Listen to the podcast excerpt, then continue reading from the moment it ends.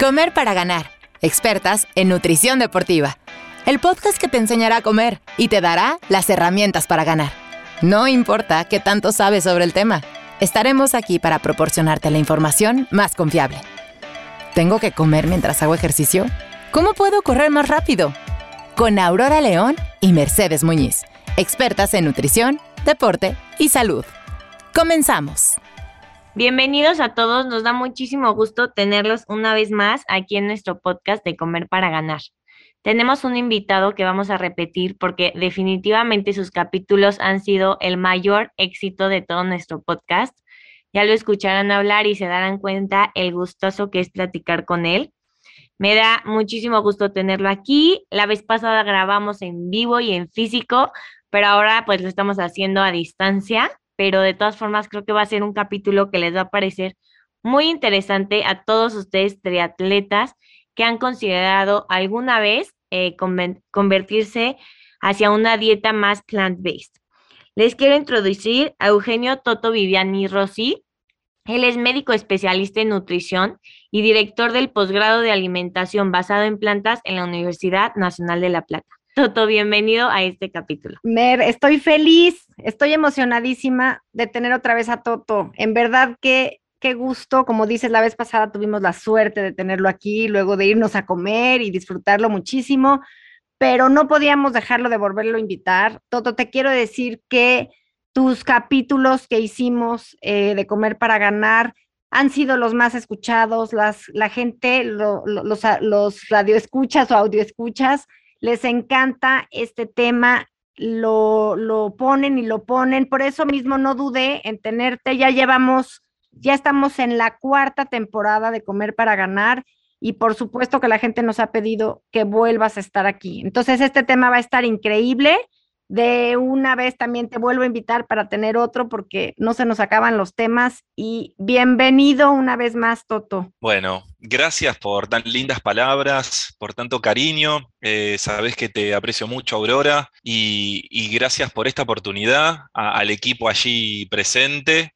Para mí es un honor estar aquí, lo disfruto mucho y bueno, a, a disposición para todo lo que, lo que pueda compartir. Yo lo sé, tenemos mucha, mucha, muchas preguntas y mucha información que compartir. Todo este capítulo me gustaría dirigirlo a todos aquellos atletas de endurance, es decir, a los atletas de resistencia, llamémosle triatletas, corredores, eh, corredores de trail, ciclistas, que son veganos, ¿no? A mí me gustaría que nos platicaras, primero, si es posible, eh, segundo, ¿qué opinas de un atleta vegano?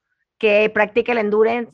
¿Es posible? ¿Tienen algún tipo de deficiencias? Empieza, ahora sí que tenemos muchas preguntas, pero ¿por qué no nos introduces un poco sobre el tema?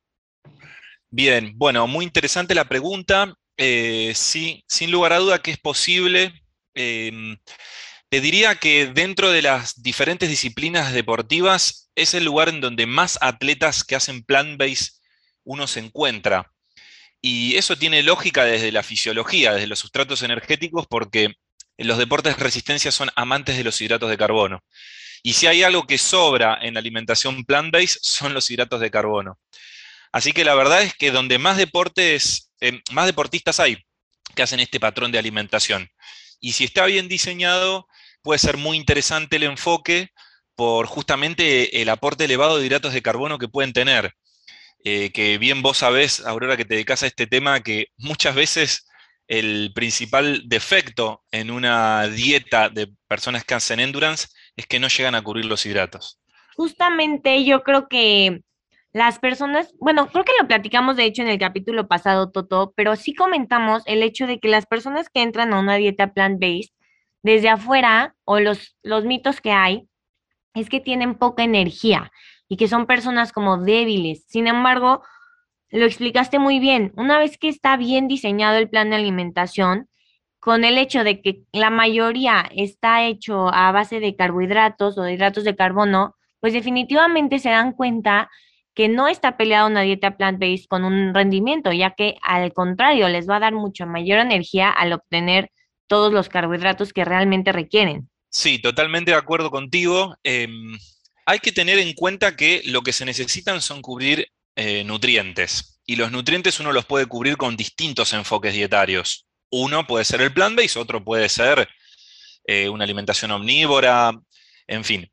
Pero en particular, al aportar tanto hidrato de carbono, se va a llevar bárbaro con los deportes de endurance. Lo que sí hay que tener bien en cuenta es que también puede ser eh, una dificultad pasarnos de fibra alimentaria, porque la alimentación basada en plantas son todos vegetales integrales, entonces el arroz es integral, los fideos las pastas integrales, las frutas, entonces eso también puede ser contraproducente en algunos momentos de la preparación del deportista o de la deportista, y eso requiere un poco de conocimiento para poder ajustar los macronutrientes, pero no pasarte en la cantidad de fibra, porque el problema que suele traer el exceso de fibra es que no llegan a cubrir las calorías totales. Entonces puede ser muy buena por el aporte de hidratos, pero hay que tener en cuenta no pasarse la cantidad de fibra. Toto, ¿y qué pasa? Te voy a decir aquí la experiencia que he tenido yo con algunos atletas veganos que hacen eh, endurance. Eh, su alto consumo de grasas. A mí eso me, causa un, un problema porque la mayoría de los veganos tienen un consumo altísimo de grasas y me cuesta muchas veces incluso el control de peso o incluso la energía, porque se, se, preocupan más por consumir alta cantidad de grasas que por consumir realmente una alta cantidad de hidratos de carbono. Sí, es muy buena pregunta. Eh, una persona puede ser vegana y comer mal o puede ser vegana y comer bien, que sería una alimentación basada en plantas integrales. La alimentación basada en plantas irremediablemente es baja en grasas en general, y las grasas que predominan son mono y poliinsaturadas. Ahora, como bien decís vos, Aurora, cuando una persona es vegana y no presta atención a la calidad de la alimentación, yo lo llamo los vega no, a diferencia de los vega sí que harían plant-based, los vega no tienen una alimentación basada en alimentos ultraprocesados, altos en grasa de mala calidad, altos en sodio, alto en azúcares simples. Y esto va a ser contraproducente para la salud. Y, ni hablar si hablamos de el vega no en deportes de endurance. Tiene que predominar necesariamente el aporte de hidratos de carbono. Altos, tiene que ser muy alto. Estamos hablando de por lo menos, como mínimo, 6 gramos de hidrato de carbono por kilo de peso. Y si es una dieta alta en grasas, no va a llegar a cubrirlo, a esa cantidad de hidratos. Pero es muy interesante. La verdad es que yo creo que en donde eh, puede haber grandes beneficios en el plant-based, en el deporte, es en los deportes de endurance. En los deportes de fuerza es más complicado porque muchas veces eh, se requiere llegar a un nivel de proteínas alto, la proteína vegetal puede, no siempre, pero puede ser de menor calidad que el animal, entonces hay que hacer ciertos ajustes. En cambio, en el deporte de endurance, la verdad es que es más simple hacer plant-based Sí, obviamente está la, base teórica para poder diseñarlo. De hecho, eh, este año, si no recuerdo mal, no, el año pasado salió un artículo en la European Journal of Clinical Nutrition que medían eh, rendimiento deportivo a través del consumo máximo de oxígeno y el submáximo de 70% en 28 eh, mujeres veganas, 28 omnívoras. Y a las veganas les terminó yendo un poquito mejor por este tema, por el excesivo, por el alto consumo de hidratos de carbono que tiene una dieta vegana bien diseñada para el endurance.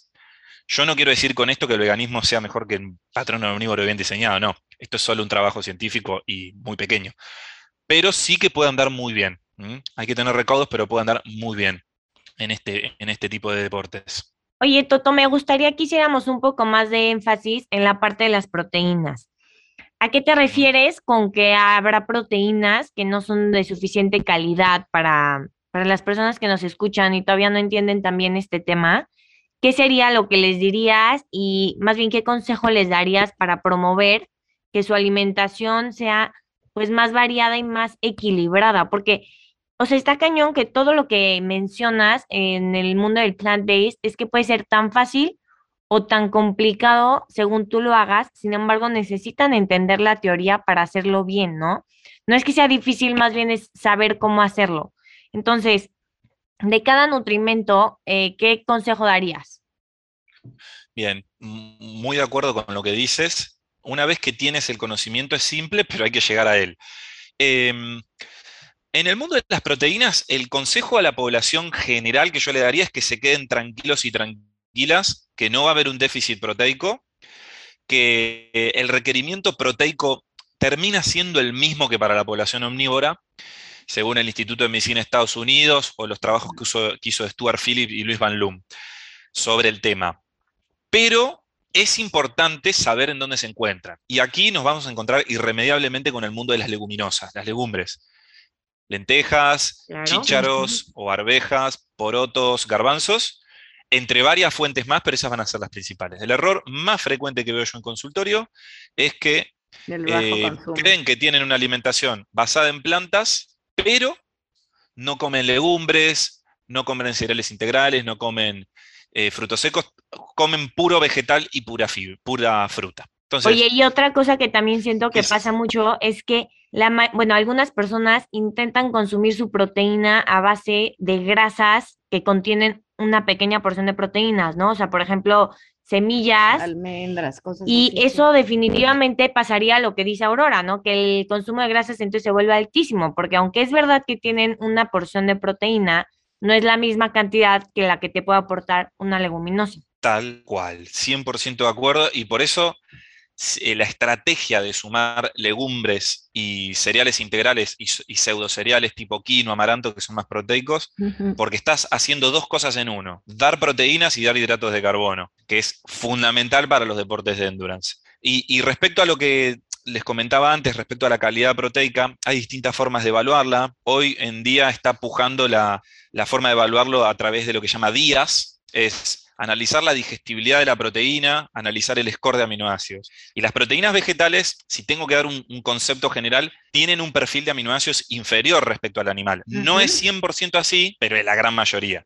Las excepciones son el poroto de soya, el garbanzo, el germen de trigo, los pistachos, pero son las excepciones. En general suelen tener un poquitito menos de algunos aminoácidos, no es que no los tienen, sino que tienen un poco menos, y em, ese, ese, faltante de aminoácidos se puede suplir de muchas formas, por ejemplo, aumentando la cantidad de proteínas o haciendo combinaciones proteicas, que no es necesario hacerlo en la misma ingesta, hay más de 24 horas para hacer esa complementación proteica, pero hay que hacerla.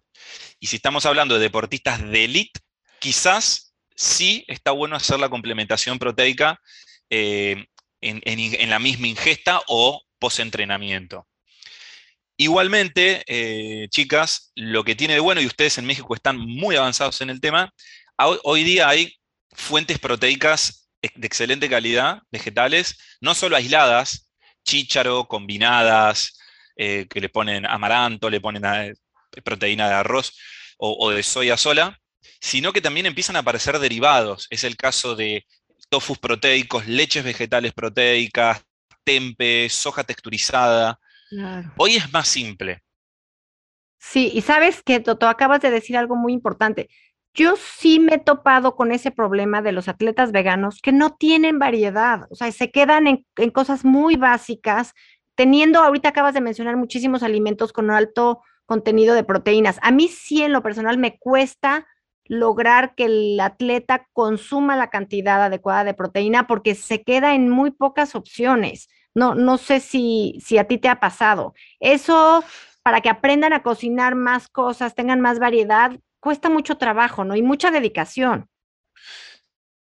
Sí, eso es verdad. Eh, a ver, la gente en general que hace eh, alimentación basada en plantas o veganismo, la gran mayoría es por una cuestión ética, porque no quieren comer animales, no quieren que sufran animales. Entonces, ese es su principal motor en la mayoría. Otros lo pueden hacer por salud y rendimiento, que está buenísimo, pero no es la mayoría. Entonces, según el enfoque, es en general según cómo uno ve los resultados en el, después y lo que ve en el consultorio. Los que lo hacen más por salud son más adeptos y la tienen un poco más clara eh, para hacer un plan de alimentación equilibrado. Los que lo hacen más por un tema de ética, la verdad es que muchas veces no les importa tanto eh, tener una alimentación variada, eh, que coma legumbres y demás. Pero bueno, sí, es un desafío, sin lugar a dudas. Se puede hacer porque en deportes de endurance el requerimiento proteico va de 1,2 a 1,6 gramos de proteína por kilo de peso y eso se puede llegar porque en general vas a necesitar más calorías. Es un poco más complejo en los deportes de fuerza, cuando por ejemplo tenés que llegar a 2,2, ahí hay que meter mucha proteína y se puede hacer, pero tiene un poquito más de complejidad. pero sí, comparto tu, inquietud, Aurora. Hay muchas personas que no prestan atención y terminan teniendo baja cantidad de carbohidratos, que ya era un problema de la población general para el de endurance. Baja cantidad de proteínas, baja cantidad de calorías, exceso de fibra. Bueno, sin lugar a dudas tienen que ir con un profesional idóneo que los acomode y que, y que puedan disfrutarlo a esto, porque cuando llevan a cabo una alimentación bien hecha plant-based, es muy gratificante, muy gratificante. Eh, hay algo interesante también que va de la mano de esto. Justamente hace poquito me tocó dar una conferencia de la temática, la importancia de la microbiota en el rendimiento deportivo. Y hoy estamos viendo que la fibra, que siempre en el endurance fue como una especie de enemiga, nunca es enemiga la fibra para nosotros los que trabajamos en salud, pero una especie de enemiga por la densidad calórica, por el volumen gástrico que ocupa, por cómo te deja residuo colónico, parecería que una microbiota que es dependiente de fibra, más saludable, puede terminar generando directa e indirectamente mejora en el rendimiento deportivo. Entonces, esto de que el plant-based sea alto en fibra puede ser contraproducente por las calorías, pero también podría tener cierto beneficio a nivel de la microbiota y el rendimiento deportivo. Esto me trae a un tema que te quería preguntar, Toto. Yo veo otro gran problema en los atletas de, endurance de plant-based, que es el estar comiendo todo el tiempo y el proceso de digestión. ¿Por qué? Porque una dieta plant-based finalmente requiere de más alimento para cubrir los requerimientos. Entonces, pues una persona que es un atleta, pensemos en, un, en una persona que está entrenando para un Ironman, por ejemplo, que entrena muchas horas al día, no siempre tiene el tiempo, yo diría, o el hambre de comer todo lo que requiere una dieta plant-based. Siento que se necesita un poco más de disciplina en el sentido de decir, tengo que comer esto y me lo voy a comer. O sea, no lo pueden dejar tanto al, ay, tengo hambre, ay, no, la verdad no tengo hambre. O sea, siento que requieren más de disciplina. Y te quería preguntar, ¿tú cómo o qué consejos le das a tus atletas que sufren de esto y cómo les recomiendas como lidiar con este problema? Bueno, en primer lugar, sí, comparto lo que decís. Eh, aquí, muchas veces, cuando el requerimiento calórico es tan elevado, es decir, superamos las 4.000 calorías o 3.500 calorías, hacer todo 100% basado en plantas integrales puede no ser la mejor opción. Y aquí es donde tenemos que empezar a buscar un punto de equilibrio, porque hacer eh, una preparación para un ultramaratón o un triatlón eh, no es algo que naturalmente hace el ser humano, es algo que requiere eh, de uso de tecnología, uso de conocimientos, es algo sobrenatural. Y para hacer algo sobrenatural se requieren hacer intervenciones sobrenaturales, desde el entrenamiento a la alimentación. Y muchas veces hay que contarle esto al, al paciente, al deportista, para llegar a puntos intermedios, en el decir, bueno, toda esta parte hagámoslo 100% integral, pero quizás para llegar a las calorías y a los carbohidratos, necesitemos comer arroz blanco y no arroz integral en esta parte del día, necesitemos poner pastas, pastas no integrales, necesitemos comer jugos de frutas y no la fruta entera.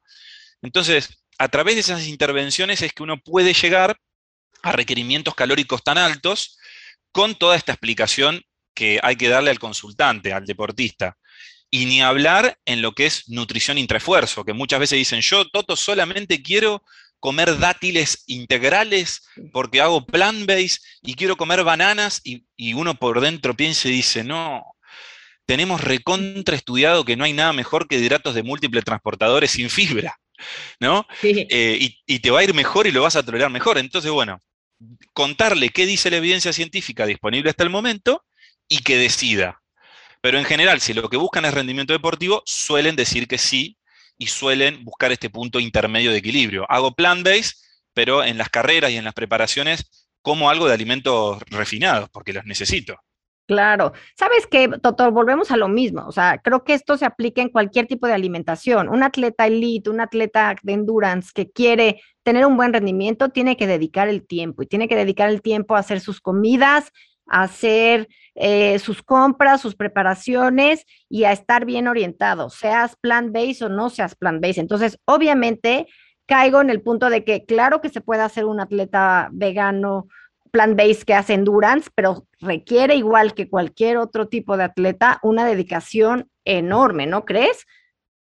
Sí, sí, sin lugar a dudas. Ahora. Eh, y, hay que, y hay que saberlo hacer porque cambia sustancialmente. O sea, los que trabajamos en nutrición deportiva, eh, muchas veces podemos acompañar una parte del proceso, pero cuando trabajamos en nutrición deportiva de endurance, el alcance de la nutrición deportiva es mayúsculo. Es mayúsculo porque es quien, lo que cambia el sustrato energético intraesfuerzo. Si vos me hablas de una alimentación en un deportista de fútbol, puede ayudar, obviamente que le va a ir mejor si come mejor, pero depende más de otras cualidades. En cambio, en el, en el deporte de endurance, en deportes cíclicos, es fundamental la nutrición. Entonces, bueno, si uno eh, trabaja con deportes de este tipo, es gratificante cuando se hace bien. Exactamente. Toto, ¿por qué no nos platicas? A mí me gusta mucho hablar de cosas prácticas. Yo me acuerdo alguna vez platicando contigo, me, platicaste que tenías una triatleta que quería ser un Ironman y que estaba haciendo esa transición de ser eh, atleta a, a, convertirse en plan base 100%. ¿Por qué no nos platicas un poco el caso práctico como tal? ¿Cómo abordaste?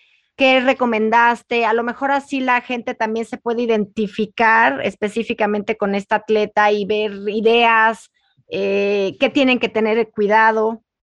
Mira, me acuerdo mucho de este caso porque era una atleta que mm, quiso mejorar su rendimiento haciendo una dieta low carb, haciendo triatlón, ¿eh?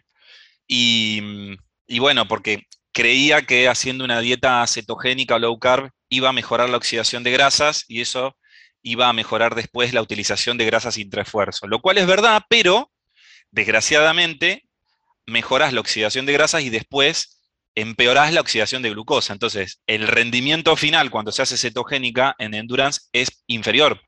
Pierden rendimiento, y esto lo vio Luis Burke en los estudios Supernova 1 y 2. Esta paciente venía desde la cetogénica y quería ser plant-based, entonces eran dos polos opuestos y recuerdo que fue muy dificultoso sacarle el miedo a los hidratos de carbono, que no, no pasa solo en esta, en esta persona, sino que pasa en mucha gente tener el miedo a los hidratos. Y sobre todo colocar hidratos de carbono eh, preentrenamiento, intraesfuerzo, hacer almuerzos y cenas mucho más altos en hidratos. Fue todo un desafío que además se sumó la complejidad de que estaba sumando fibra, sobre todo legumbres. Entonces, era muy cauteloso yo al agregar hidratos y fibra porque digo, si le pongo mucho, se va a sentir inflamada por el exceso de fibra y va a atribuirle toda la parte negativa a que está comiendo más plantas, pero en realidad es porque está haciendo una transición de la microbiota. Entonces, bueno, ir muy paulatinamente con la incorporación de legumbres sobre todo, eh, pelar las frutas, esto en, una etapa inicial, y de a poco ir incorporando cada vez más fibra para que las bacterias del intestino se vayan acomodando darle tiempo a la tolerancia de la fibra, que suele llevar un mes a cuatro meses. Eso fue el principal desafío que tuve con esta deportista. Y una vez que logramos hacer esto y que ya tenía una dieta alta en hidratos y en fibra, trabajar con la nutrición intraesfuerzo. Fue muy difícil hacerle entender que la mejor opción intraesfuerzo eran hidratos de carbono refinados. Los enemigos, los malditos, los tenía que consumir intraesfuerzo. Hasta que lo entendió, hasta que lo probó, pues la idea es, no me creas a mí, probalo. Y claro, cuando probás hidratos de carbono de transporte múltiple con baja molaridad, mientras venías comiendo dátiles y vas tres horas de competencia, la diferencia es abismal. Es abismal.